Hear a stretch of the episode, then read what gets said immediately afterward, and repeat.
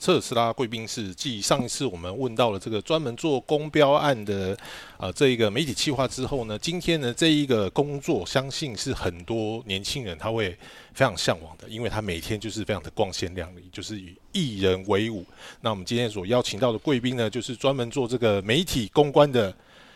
Q 姐，Q 姐你好，嗨，你好，你好，你好，大家好，我是阿 Q。OK，Q 姐，你做这个行业，这个叫什么？媒体公关，对，多久了？其实我如果从呃，应该是从大学毕业开始，那大部分从的就是娱乐产业相关性的，然后从记者开始，后来才转跳到媒体业，然后做的是行销公关的领域，那这二十年了。记者开始啊，那记者因为有分很多线呢，你一开始就是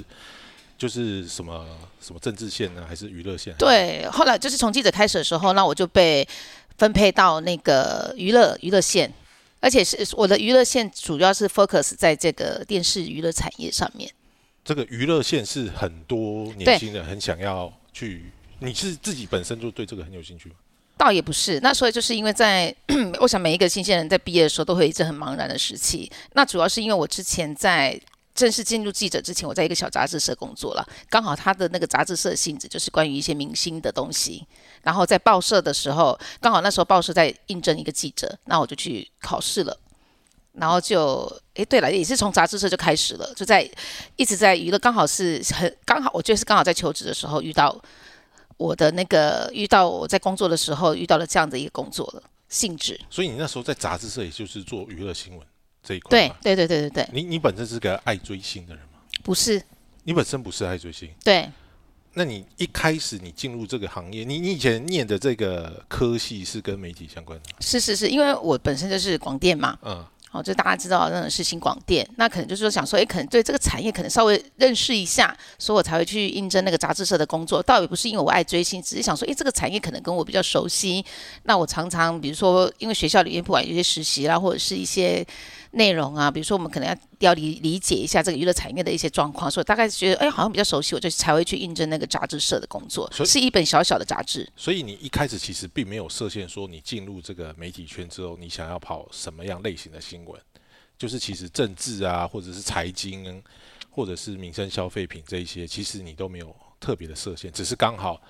这个娱乐组有缺人。对对对对，应该对对是这样没错。因为一开一开始我可以很确定我人生志向就是很确定跟政治。或财经，好，这比较比较有数字数字面，或是比较要斗争那一块的，我我确定，应该说我比较很确定，我就想要走这个民生、民生娱乐、消费文化比较相关性的。那只是刚好这种软性的杂志已经出来了嘛，那刚好有缺人，那我去应征了。然后他的刚好缺的又是一个比较娱乐面的一个采访编辑。所以，所以你后来正式在跑娱乐新闻的时候，他的这个工作内容跟你想象中的有有一样吗？对，这个就是完全不一样了。就是一开始进去的时候，想说刚开始做杂在杂志社的时候还好，因为我只是个采访编辑嘛，我可以从很多化妆杂志啊，然后再去获取获取一些灵感或记者会，没压力没那么大。那真正的让我觉得我很不适合的原因，是因为我后来从杂志社之后，我就跳行跳跳到那个报社当记者了。当我到当报社记者的时候，我就发现我其实不太适合，真的很不适合追星这样子。为什么？因为其实我到报社当记者的，因为我是娱乐线记者嘛。我娱乐线记者，我每天要追着明星跑。后来我发现，其实我对这不是一件很棒的事情吗？这对很多人来讲是梦寐以求的工作。对呀，但是问题是我我我这个人，我发现后来我才发现，说我对于明星的八卦，然后管他生几个小孩，我管他跟谁交往，到底干我什么事？OK。但是但是他是我最主要的工作内容哦。但是你要知道，在报社里面工作有一个很大的 challenge，就是说你不知道你今天要发生什么新闻，但是你今天傍晚回报社，你必须交出五条新闻哦，要报题。一定要报体，而且你下午三点半的时候你就要报体了，每天就是五条。但是你不，你每一天都没有通告的时候，你要怎么办？OK。而且你要关，而且等于说你每天都要想新闻嘛，啊，你想的新闻的点就必须跟这些艺人有关，不管他今天，而且艺人里面，艺人里面他娱乐里面有分线嘛，那我分到的又是电视电视产业，那可能最红的那时候最红的是唱片线是最红的，电视产业是。怎么样叫？比如说电视台，比如说，因为因为你你到娱乐媒体这一块的时候，到到娱乐产业的时候，其实它有分，在记者里面它有分的。比如说你是跑电视媒体的，或者是跑唱片的。跑电视媒体，它主要是有，比如说什么例子吗？什么样的艺人叫电视媒体？吴宗宪。哦，就是做综艺节目这个叫对，吴宗宪或者是戏剧的八点档偶像剧，哦所以我可以接触到大家，大家可以看得到我接触到很多那种偶像剧的演员，或是很有名的综艺节目的主持人，我都看得到，我都看得到他们，然后我会去跑。但是常常没有在在没有通告的时候，你要升新闻的时候，你怎么办？你得去蹲在摄影棚去跟艺人聊天。但是艺人怎么会跟你聊天？他平白无故没事跟你聊天干嘛？对不对？那你光是你要采访他，你就要想很多议题来跟他聊天，而且你必须很理解他的身家背景八卦，不然你是不会有切角的。OK，所以你跟这一些你的采访对象，基本上就是不管有事没事，其实要长时间的去跟他建立一个关系，对即便是聊天也好，对，不然你每天要如何生出这些新闻出来那都不？会有那种就是我真的想不到跟你聊什么。就是常常会有这种很尴尬的局面，所以我有时候就很依赖电视台的公关，我会问他说。电视台公关，我会问他说：“那今天在录影的内容有没有什么特别的主题？也许我可以用今天录影的特别主题，我会做一个切角，然后把它跟扣一些呃比较比较生活的话题，然后成为我的当天要报道的新闻点。OK，那如果说假设我们这就假设吴宗宪，嗯或者说胡瓜好了，他们可能之前因为一些比较负面的新闻，那你可能又因为长跑这个线跟他很熟，他会跟你讲说啊，这这一题不要报啊，这题不要问，会不会有这个状况？当然会有啊，甚至有一些会觉得说我跟你又不熟，为什么跟你说？那不熟这个我可以理解，因为不熟我就不想回答。嗯，那会不会有那种很熟的，就是说啊，大概叫写个，就是这个这个不要讲了。对，当然他们也会说这个没什么好讲的，这个是会遇到，但是你也只能忠实报道，就是说，那我就会去跟老板讲说，我呃问不到，因为他没有要特别要讲，但老板就会生气，所以你那条稿子就会作废。OK，但是那你你说你那个时候一呃呃一天要交五条嘛，嗯那跑不到五条那怎么办？呃，所以有时候跑不到五条的时候，我还是得伸出五条出来那嘛，作废那个也算一条吗。作废就不算啦、所以有时候，因为有时候电视台会发通稿，或者是其他的一些节目的资讯，所以等于说大家以为我都每天都看艺人，其实不一定的。我有时候还得必须理解他们电视台节目的内容是什么，我必须从里面找一些新闻出来。OK，所以这个娱乐线的记者，你做了多久？其实我也是大概做一年，我就发现我不太适合，然后我才会去转行去。我因为不过因为这条线，我就持续的在娱乐圈的，因为我就转行去电视台里面做公关了。OK，那么电视台的公关跟娱乐线的记者，记者跟公关之间，我觉得他一直都是一种相依相生的一个对一个一个概念。但是当你从一个记者，就是因为以前当记者，你要一直跟公关去要消息呀、或者什么之类的，那公关他就要想尽办法去对付媒体嘛，不管是喂东西也好，或者是防止有东西给他也好。对那你这个身份的转变，你你怎么去调试的？对，其实这个身份转变确实蛮大的，因为以前我当记者的时候，是所有的公关要给我主动给我东西的，嗯，而且我希望公关给我什么，他们全部都会生出来。现在变成我必须做一个 腰腰腰很软的一个公关，然后去拜托我以前的同业，然后说，哎，请你帮我报道一条新闻。但是我后来我发现说，在我我反而觉得我比较适合做公关，因为我喜欢的是气化的东西，我可以从，因为比如说你到了电视台做公关的时候，电视台就会很多节目嘛。对不对？那这些节目或者是戏剧，但是戏剧里面艺人只是一个元素而已。对我而言，艺人就是一个元素。然后我可以从艺人的元素里面包装一些素材给记者，我反而因为这样子有成就感。我并不是因为去报道艺人怎么样而觉得有成就感，那在这个过程里面会有，比如说记者不买单的嘛，就是当然会有啊，好可怕的，对，就他就是不给面子。那他不给面子的时候，你要你要怎么解决？不给面子的，他会说呃，你这个没有梗啊，无聊。我会立刻马上说你放心，我待会在五分钟之后再打给你，我再想一个梗给你，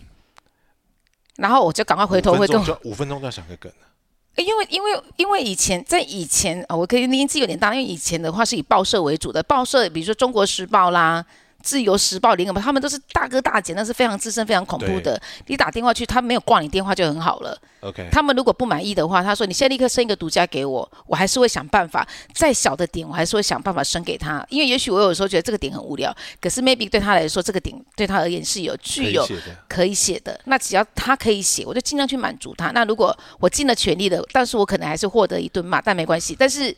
我如果觉得我今天跟他讲的东西获得他的报道的话，因为有时候你可能只是跟他讲一百五个一百五十个字，或是五十个字，但是他觉得很有点，他可能会帮你做一个头题的广头题的报道，其实那成就感也是会有的啊、所以你们做这种所谓的艺人公关或是媒体公关的话，你们都会觉得说，假设登上娱乐版头条，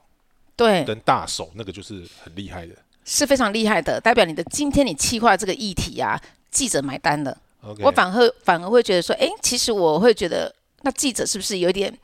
他接受了我的企划想法，那我会觉得很开心。因为 Q 姐你在这个行业已经做很久了，那过去的确，因为我知道，其实媒体圈它其实是个非常封闭的一个系统，就是它就包含摄影也是一样，就是嗯你待了很久，就是摄影的，就是娱乐新闻的大哥，你就可以指挥大家站在哪个位置，对对，他们是对什么时候哦要、要嗯要拍这样子。那因为现在新媒体非常多，有很多那种网络记者啊什么之类，甚至他可能是后援会的会长，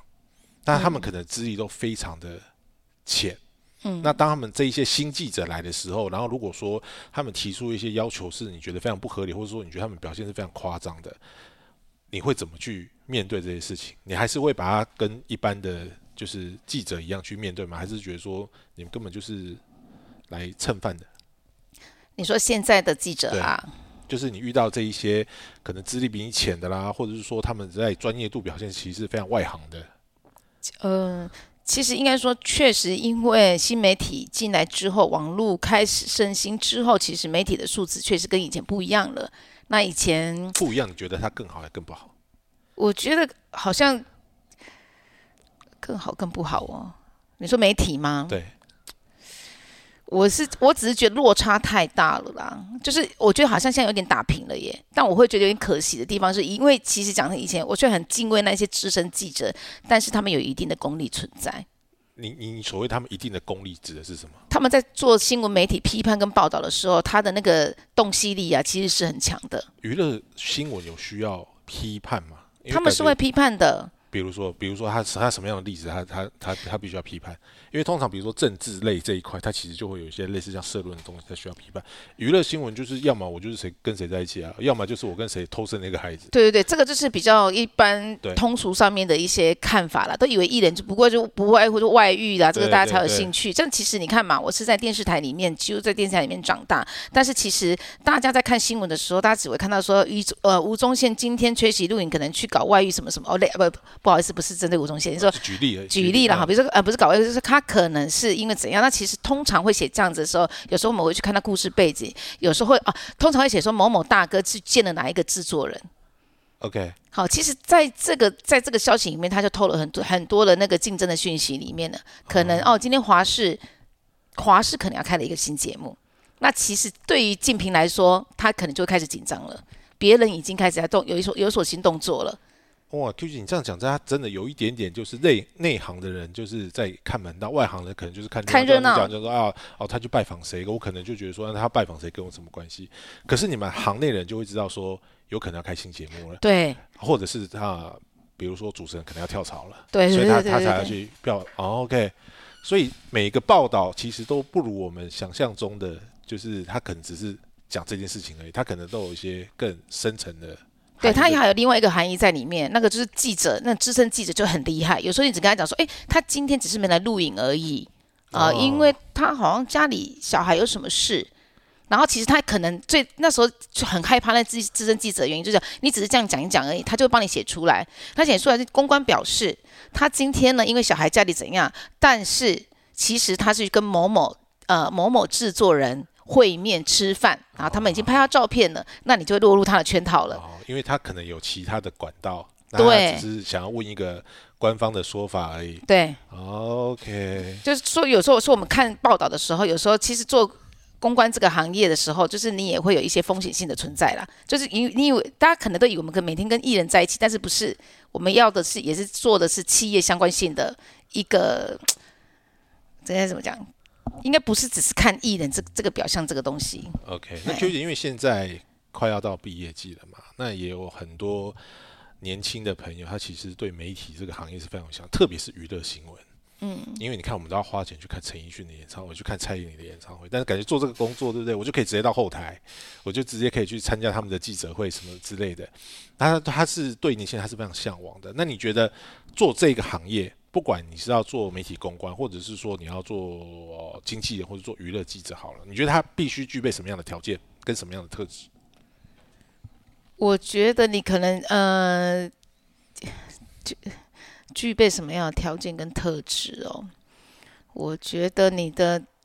首先你的 EQ 可能要好一点，因为其实可能没有你想象中，好像接近艺人就很好。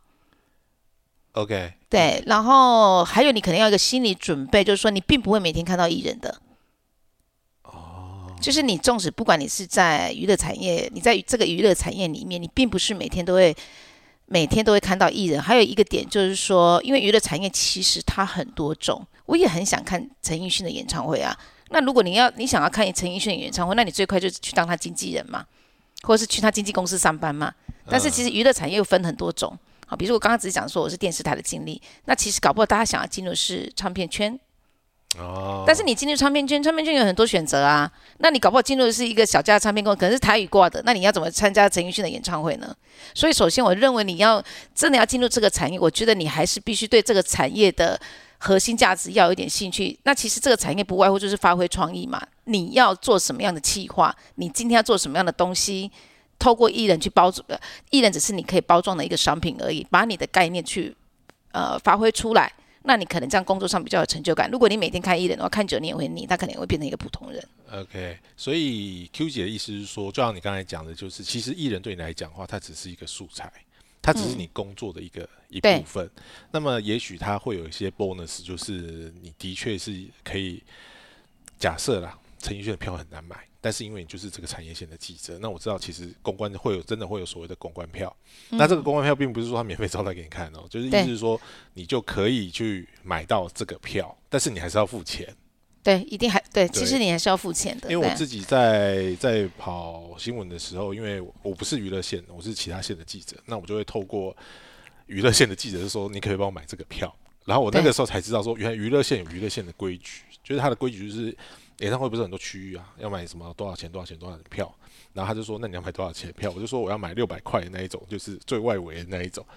然后呢，我的主管就骂我说：“记者跟人家买票没有在买这一种的啦。”我说：“为什么不行？”他说：“因为你是透过人家拿买票的，你要记者，你通常是要买前三柜的那种票，对啊你你也好小气哦。像我们像我我其实就是这样子，因为有时候我们想感受这个气氛啊。哦然后或者是说，哦，原来娱乐线有这个规矩，就是你可以，就是的确你可以去买这个公关票，但是你买公关票，你就要买前三贵的，嗯比如说什么一万八、一万二，或者是六千的。六千的六千的，对，他就说这个票他才愿意卖给你。他说你如果买六百的话，那个你就就不用来谈，你就去抢就好了，两百不抢票不是抢银行，哦哦就去抢票。是抢票的意思，对，嗯 OK，嗯，那我最后一个问题就是，做这个娱乐线记者，或者是说做这个媒体公关，他的薪水到底待遇怎么样，好不好？其实以前因为我年纪比较大，以前在当记者的时候，我觉得薪水还不错，都比现在的三万当然多很多。以前、啊、刚入行哦，我们现在都指的是对刚入行就一定有三万块以上了，对甚至还有一些甚至超超过十万。你看二十年前，所以刚入以，前以前啊，现在好像没有了。这个就是新媒体带来的，因为每人人都是记者嘛，你已经很难确定记者的品质了。所以你刚入行的时候，薪水有三万多块，对，当记者的时候，嗯，然后二十年过去之后，记者的起薪还比三万块还要低，所以我很惊讶哎，我也很惊讶，说现在记者，我听到现在记现在记者的薪水，我就想说可能是新进来，可是因为现在记者，我觉得也比较，因为我们以前在报社的时候，我们我们在写作上面都会有所要求，还有采访上要求蛮多的，可能是因为工作属性其实有一点被打，呃，工作属性可能其实也不太一样，虽然都是挂记者，可是方式已经不太一样了。哦因为我们以前很严格要求，老板就会呃不是老板，老呃总编辑就要求我说，你第一第一行第一段只能几个字，啊，五个 W 一个对。H 啊，对，五个 W 一个 H，然后呢，你今天他今天如果告诉你今天就是要给我产五百个字，你就产五百个字，他也有可能说你今天这一条就是五十个字，那你随时要浓缩嘛，就是你那个因为版面有限嘛，而且他永远都会要求我一定要做到均衡报道。可是现在记者好像不用这样，他们只要写网络传说啊或恐，啊还有网友表表示，或是标题写一个恐，就标题党啦，对，标题党好像都是这种，而且我看大部分都是因为以前我的第一段我一定就要重点了。啊对，好，就是我第一段大概一百个字以内，然后我就会写说，哦，所以她目前呃因怀孕生子，然后已经在家休养，我就已经把这个标题呃标题要讲的内容，我一句话我就我一段我就行写完了。可是现在不是，现在已经开始写说疑似可能，然后再加说修养什么都不露面，然后写到最后才写说哦她怀孕生子，就是整个文章写的好长好长之后，想说到底在写什么？其实 Q 姐她点出一个现在媒体的一个环境，就是早期来说的话，其实进所谓的三台或者是进这个所谓的大报社，它的待遇是真的还蛮不错的。甚至我还记得我的师傅那个年代的时候，大概进去报社来讲的话，一个月五万块、六万块，那个其实是非常基本的。那当然包含那时候杂志，比如说像《时报周刊》那些什么之类的，他们可能甚至又会有一些额外的。一些收入，比如说一些一些广告的一些配额啊，因为以前广告版面是用抢的，对我为了要抢到这个版面，我甚至可以比如说多花三十万，或是怎么样，我就招待你或干嘛之类，那你可以不给给我这个版面，嗯，但是相对来讲的话，那个时候对于记者的要求也是比较严格的，就像你讲的，就是因为可能有一些听众他没有办法理解，就是说我为什么要控制那个字数，因为以前在报社排版的时候。当然，我的大所谓的头题嘛，就是已经做最大版的，我就有一个字数的限制。那你如果是比较花边的周围的新闻来讲的话，你可能就是一个小的方块。我们都是讲说几栏几栏几栏这样子嘛。嗯。所以你字也不能写太多，不能写太多，因为写太多他就哇。对。我曾经发生过一件糗事，就跟大家分享一下，就是 因为以前报社就是这样子嘛，你你你你真的是采访了一整天，我跟你讲，真的很累，然后回去写完稿之后，五条都写出去了，隔天打开报纸一看，哇靠，一条都没有哎，然后我爸爸还打电话说，哎，全部共估，全部共对，就是哎，你果然你跟我是同个年代的，全部共估，然后我爸还打电话来跟我说，哎，你昨天休假是不是？啊！我看你报那报抓那么立业名呢吼，你你长很有困难哈，就想说，哎，没有，昨天写我很认真采访了一整天，然后老板对于我的那个总编辑对我写的报道，没有一个是欣赏的，他总是跟我说一百五十个字也是骗我的。因为有时候写这个东西，它其实有点天时地利人和啦，有时候并不是你的写的不好或是怎么之类，可能突发新闻，就比如说九二一大地震或者什么之类，那当然我。九一二大地震的时候，我不可能再去放这些娱乐新闻的东西，我已经把所有的东西都调给哇，现在灾情怎么样啊，什么什么之类的。那可能这些要么就是有没有时效性的就变纯稿，要有时效性的就是真的真的就不好意思。但是有可能是当天真的写的很不好，所以自己自己自己也会很挫折啦。因为大家还是会看一下说，哎，那自己的目前的工作能力啦，还有可以呈现的方，因为你还都已经花那么多心思去写，还是希望说也可以机会被刊登这样子。OK，那 Q 姐如果说重回。你毕业多久？二十年。二十年。OK，重回二十年前，你刚踏入校园，你还会再去做娱乐线记者吗？亦或者是你不会再去做这份工作？我不会，我不会再选择做记者这个工作。但我我可以说，它是对我而言是一个很很重要的一个历练呐。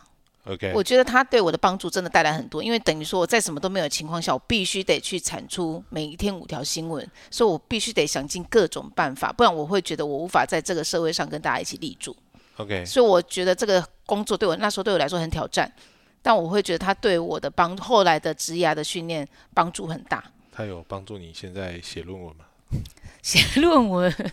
对。他有帮助你，你因为以前一天产出五条，对不对？你现在有一天就是，比如说我写五条文献，这个我就可能就没办法了。对，那你这讲的就就没有没有是说，在你面对你的工作，因为其实其实我讲他，我只有做记者这个工作，对我而言真的是，真的是每个人看个性，但我觉得我是个性不适合。OK，对，因为我会觉得我我我真的好像对艺人那些八卦没什么兴趣啊，那我会觉得对我而言写新闻很痛苦，但是问题是我。他会面临就是你要怎么解决你的问题，因为你如果辞职，我也可以马上辞职啊。可是我一旦辞职，我就没有钱，我就会陷入生计的问题啊。OK，哎，Q 姐，你刚才讲到一个，就是我额外再插问题啊，就是你说其实你对八卦是没有兴趣的，但是其实跑线这个东西，就好像康熙就是不是有个小本本嘛？对。记者到底可不可以把这个小本本里面的东西，或者是说可能是艺人他跟你交心讲的这些东西？泄露出去，因为我们知道，其实现在包含电视上很多名嘴，他就是靠这个在生活的。基本上是不行的，因为你必须保护你的那个消息来源。OK，对不对？我们做记者一定要知道，你要保护你的消息来源啊，除非他跟你说可以公开啊，他觉得他愿意接受你公开，不然你怎么可以透露你的消息来源呢？OK，所以真的在做这个行业，它其实还是有一些行规啊，跟一些新闻伦理跟新闻道德的部分，你你要去遵守的。当然。因为你做这个工作的关系，你也可以比较容易去接触到一些外界看不到的艺人的另外一面，甚至比如说他很狼狈，或者是他他很怎么样，或者他情绪很失控的一些。对啊，因为好就讲一个更现实，比如说当我们你你在这个行业里面，艺人来来去去，当他们来的时候，你纵使没有你不是他经纪公司，他来的时候都没带没带妆，他是素颜嘛，他甚至走到你身边，电视台的主播好了，他走到你身边，有时候你会认不出来他是谁。那 就是他没有化妆的时候，其实搞不好他也是很 normal。那你进来你会，如果你只是为了艺人的光鲜亮丽而进来的话，那你可能会大失所望。你最好但是这个就只能当做朋友间私底下茶余饭后的话题，它是不能拿出来写的。不不能拿出来写啊。或者是比如说，好，假设你看到某某主播、女主播抽烟，嗯，这个可不可以写？我一定不会写的。这个也不写。呃，记者如果是记者自己看到的话，当然你那时候的记者是一定会写。如果你觉得他有新闻价值，你就去写嘛。但是首先你是不是会打电，你得打电话跟当事人求求证，说你为什么抽烟，不然你要写什么？OK，那你就面临的一个卡我的意思是说，假假设你你很早就知道他会抽烟，嗯，所以你就是要么一开始不写，对，然后你之后也不能说，忽然间有一天我跟你不好的时候，我就把这个写出来。我不会，我我个人是不会啦，OK，因为因为你要看，我不会写，我不会特别去写这个。哦 OK，所以这种由于比较关于私德的部分，就对对你来讲的话，你就比较不会写。我不会，我不会去写他们这些东西。OK，好啦，我们今天谢谢 Q 姐盖我们做一个工作上的分享，就是你如果对于这个艺人呢，还是有一些幻想，还是有一些期待的话呢，就是当然了，这个产业它的确是可以比较接近它，但是就像 QG 讲的，你可以做很多其他不同的工作，比如说你想要做电影啊、想要看到电影明星，其实片场有很多工作，不管是灯光师或者什么之类，你都可以去接触到它。但是做任何工作还是一样，就是每个工作会有每个工作的行规需要去遵守，或者说他有一些他的辛苦谈要去遵守。那只是呢，我们今天得到一个结论，就是呢，如果说你真的对艺人有兴趣，你就是往公关界去走，不要再来当娱乐记者了，因为现在娱乐记者起薪真的非常不好。对，其呃确实是，你可以走跟娱乐相关性的工作都可以，不一定要当记者，因为现在记者好像。穷三代嘛，当记者穷三代。我也不知道为什么记者的，因为我以前我以前只是一个中型的报社而已，我也并不是那种大报，但是我获得那种社会地位跟现在的记者的地位，我都很惊讶，我真的太惊讶，转变太大了。以前就是大哥大姐啊，而且我只是一家中型报纸而已。哦，现在就就是你知道，对，如果要当记者的话，大家可能要想一想你，你是想要当什么样的记者？如果只是网络这样子一个记者，而且你们都是网媒，那网媒你也要你你要定义为你自己是什么样的一个网媒？啊对，或者是你赚报道的方式。那你如果只是用网络上面的网友表示这样子的话，本身薪水本来就不用太高，因为搞搞不好，因为它取代性就很高嘛。OK，好，我们今天谢谢 Q 姐给我们的分享，我们这个这是她贵宾室就到这边了，我们下次再帮各位找更多更有趣的一个访问的对象哦。谢谢。